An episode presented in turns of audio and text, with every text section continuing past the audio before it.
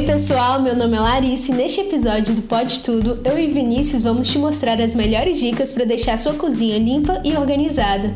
Oi, Larissa. Oi, pessoal. Aqui é o Vinícius. E como você já deve saber, a limpeza diária é essencial para manter a cozinha perfeita. Afinal, esse é provavelmente o ambiente mais utilizado por toda a casa. Então, esse tipo de manutenção pode ser realizada em poucos minutos, varrendo a cozinha inteira e retirando a sujeira que pode ser facilmente removida. Depois, é só passar o limpador próprio para o seu tipo de piso com um pano molhado. Mas é importante mencionar que apenas a limpeza superficial diária não é suficiente para deixar a cozinha completamente limpa, não é, Vinícius? Por isso, separe algum dia da semana para realizar a higienização completa. Hoje nós vamos dar algumas sugestões, receitas e produtos caseiros para limpar toda essa área e manter a cozinha limpa por mais tempo. Uma dica é começar a higienização pelos rejuntes dos azulejos, pois é o lugar onde mais tem acúmulo de sujeira. Para limpá-los, misture sabão com água e esfregue bastante com uma esponja. Por falar em esponja, Larissa, sabia que elas são inimigas dos pisos? Pois é, eu sei que muitas pessoas limpam o chão com esponjas, mas elas não são a melhor opção e podem acabar deixando-o arranhado. Por isso, o ideal é utilizar apenas panos secos. Outra ação importante é limpar o chão com vinagre de álcool e depois você pode esfregar com uma pequena escova. Que tal a gente falar mais sobre o cuidado com o piso da cozinha então, Vinícius? A primeira receita para deixar o chão brilhando é com bicarbonato de sódio.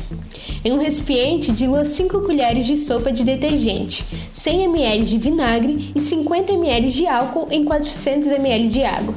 Depois é só colocar uma colher de sopa de bicarbonato de sódio até virar espuma e uma pitada de sal. Aí você aplica a mistura no piso com pano seco e macio. Deixa agir por alguns segundos e esfregue o piso com o pano. O último passo é jogar água no chão e enxugar tudo com um rodo ou pano seco. Boa dica, Larissa. A segunda receita que eu vou passar é usando sabão líquido ou em pó. Em um balde, dissolva duas colheres de bicarbonato de sódio em um litro d'água. Depois, coloque um copo cheio de vinagre, 200 ml, 200 ml de 200 ml de detergente e 200 ml de sabão líquido. Você pode substituir esse último ingrediente por duas colheres de sabão em pó. Fica a sua escolha. Misture tudo bastante e adicione mais um litro d'água.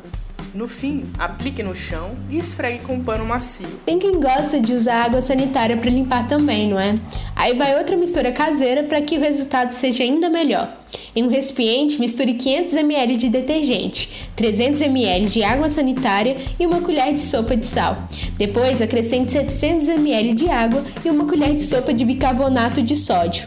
Aplique no chão da cozinha e esfregue com um pano. Depois é só jogar água e secar o piso. Muito simples manter o chão limpo, né, Lari? A gente quer saber mais de vocês. Então conta pra gente aqui nos comentários ou nos comentários das nossas redes se vocês estão gostando das dicas. E conte também pra gente como é que você faz para manter a sua cozinha limpa.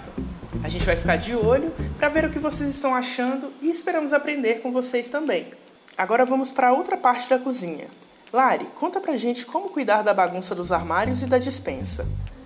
Essa é a parte mais complicada, né, Vinícius? Mas é preciso vencer a preguiça e se empenhar na organização. Afinal, a casa se torna um ambiente muito mais agradável quando tudo está em ordem, certo? Para começar a organização, retire tudo que está dentro do armário, posicionando em bancadas e mesas. Assim, você tem uma boa ideia de tudo que realmente possui e consegue organizar todas as vasilhas, panelas e utensílios de maneira lógica e funcional.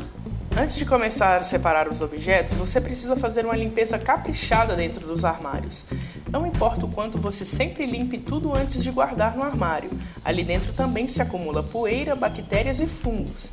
Ou seja, se você não limpar corretamente, pode haver formação de mofos que contaminam seus utensílios e prejudicam sua saúde. Isso é verdade. Já vi casos de pessoas que encontram verdadeiros ninhos de inseto dentro dos armários também. Então é importante retirar os restos acumulados de comida e limpar tudo direitinho. Lembre-se de esperar que o interior esteja seco antes de guardar tudo em seu devido lugar. Uma boa dica é separar os objetos de acordo com o que você mais precisa no cotidiano da cozinha. Por exemplo, travessas e tabuleiros não são utensílios usados todos os dias, enquanto pratos, copos e talheres você precisa toda hora. Então, na hora de guardar, tenha em mente que esse tipo de objeto deve estar mais fácil de acessar do que outros. colocando-os em prateleiras mais baixas ou deixando à frente em seu armário, e não no fundo. Fazer isso facilita muito na hora de organizar uma cozinha pequena, por exemplo. É possível também usar organizadores para empilhar copos e xícaras, pendurar talheres maiores nas paredes, enrolar os panos de prato para caber em um só lugar e até guardar uma vasilha dentro da outra, de acordo com os tamanhos. Esse é o momento de usar a sua criatividade. Agora que a cozinha está limpa e o armário organizado, falta o toque final, não é, Lari? Sabia que você pode contar com a Doutor Lava Tudo para fazer a higienização profissional das cadeiras da sua cozinha? O serviço higieniza profundamente o tecido, que deixa o móvel completamente limpo. Assim, sua cozinha fica ainda mais bonita e livre de sujeira e micro-organismos que fazem mal à saúde. Perfeito!